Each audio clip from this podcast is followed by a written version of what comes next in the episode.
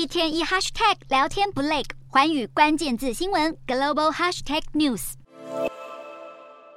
香港市中心沿街布满警察，严密监视港人一举一动。中国近几年对香港的人权迫害已经成为国际社会重大疑虑。英国外交大臣科维利十二日强调，英国会坚定不移的支持港人。科维利指出，政府将透过英国海外国民护照签证优惠制度，继续协助港人在英国生活、工作、求学。随后，科维利提及触发二零一九年反送中抗争的国家安全法，谴责中国强硬限制香港民众生活，打压言论、新闻和集会自由，还强迫关闭多数公民团体与独立新闻平台。科维利特别提到，一传媒集团创办人李智英和其他四十七位民主社运人士，并指出，一旦被控危害国家安全，港人将会面临监禁，几乎没有获保释的机会。自从香港一九九七年回归中国，英国外交部每六个月都会向国会发布一份报告，阐述针对香港问题的中英联合声明执行情况。声明中明载，香港在回归后五十年内，在一国两制体制下享有社会经济自由以及司法独立。不过，科维利谴责中国不但未能遵守联合声明，还加剧迫害香港自治权，而英方对此严正看待。